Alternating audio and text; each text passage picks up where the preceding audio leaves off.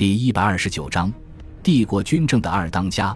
哈德良的第一个官职是法庭法官，亦是荣誉之路最底层的职位之一。而后，哈德良担任图拉真麾下军团的将校。他先是于公元九十五年就任于第二救援者军团，而后又被转去墨西亚行省的第五马其顿军团。在第五军团担任将校期间，哈德良不知因为什么，于公元九十八年返回了罗马。在其逗留于罗马期间，发生了禁军逼宫涅尔瓦，图拉真被任命皇储的事件。此事发生之后，二十二岁的哈德良第一时间便抛下了墨西亚行省的将校职务。快马加鞭地赶往图拉真的身边。图拉真在哈德良回归军营之后，安排哈德良调回到莱茵河前线，并担任图拉真麾下第二十二军团的将校。普遍来说，罗马贵族在升迁的过程中，往往只会担任一次将校，随后要么升职，要么由武转文。哈德良先后担任了三个军团将校，且驻扎在两个不同前线，是极为罕见的情况。不过，也由此可见图拉真对哈德良的培养之心。哈德良将校期间，不仅走遍了莱茵河防线以及多瑙河防线，而且也积攒了许多军务经验。图拉真继位称帝之后，哈德良的地位也水涨船高。公元一百零一年，图拉真把自己姐姐的孙女萨宾娜许配给了哈德良作为妻子，算是暗示了哈德良继承人的身份。在征讨达契亚的战争中。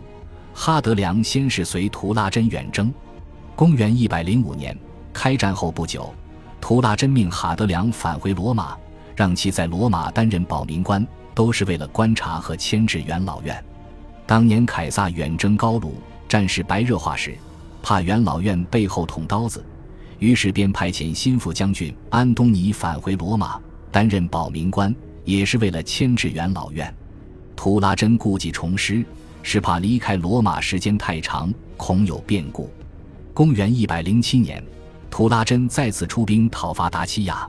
这一次，哈德良被任命为下潘诺尼亚行省总督，带兵防止萨尔马提亚人包抄图拉真军队的侧翼。哈德良在担任总督期间，治军有方，深受士兵的爱戴。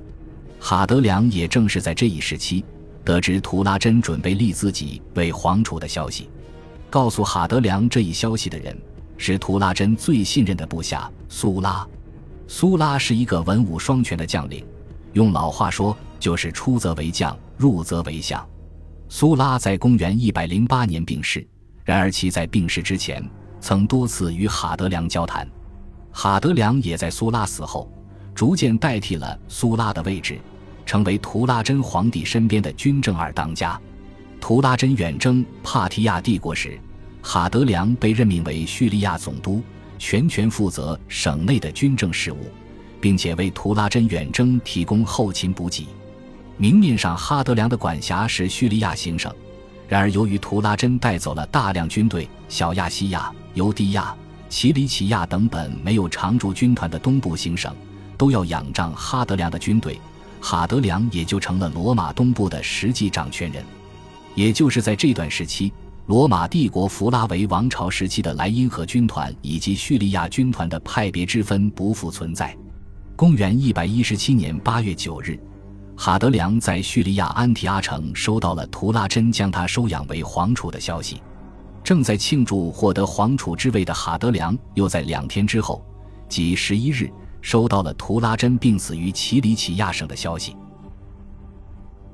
感谢您的收听。喜欢别忘了订阅加关注，主页有更多精彩内容。